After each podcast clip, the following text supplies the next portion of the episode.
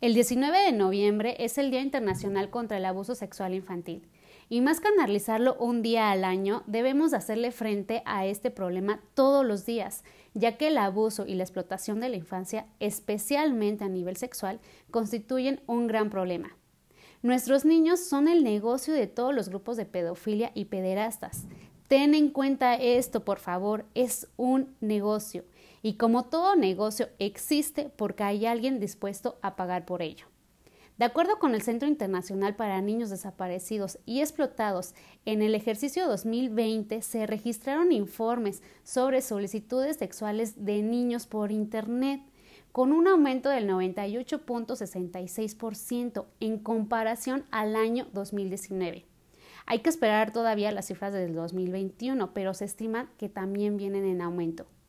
Hay que darnos cuenta cómo esto es otra actividad ilícita que genera mucho dinero.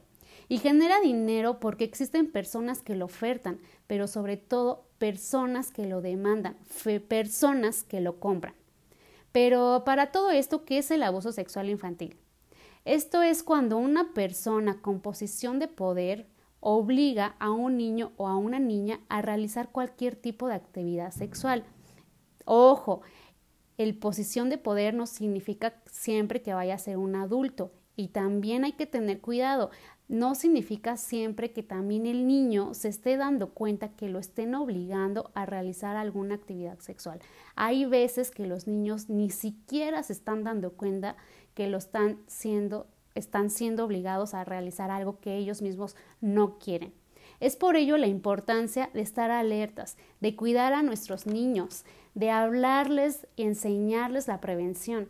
Por lo general siempre estamos alertas de algunos riesgos, de no corras en la calle, ten cuidado con los carros, no te acerques a la estufa, ten cuidado con el agua caliente, no corras con tijeras, cuchillos, etcétera, etcétera, etcétera.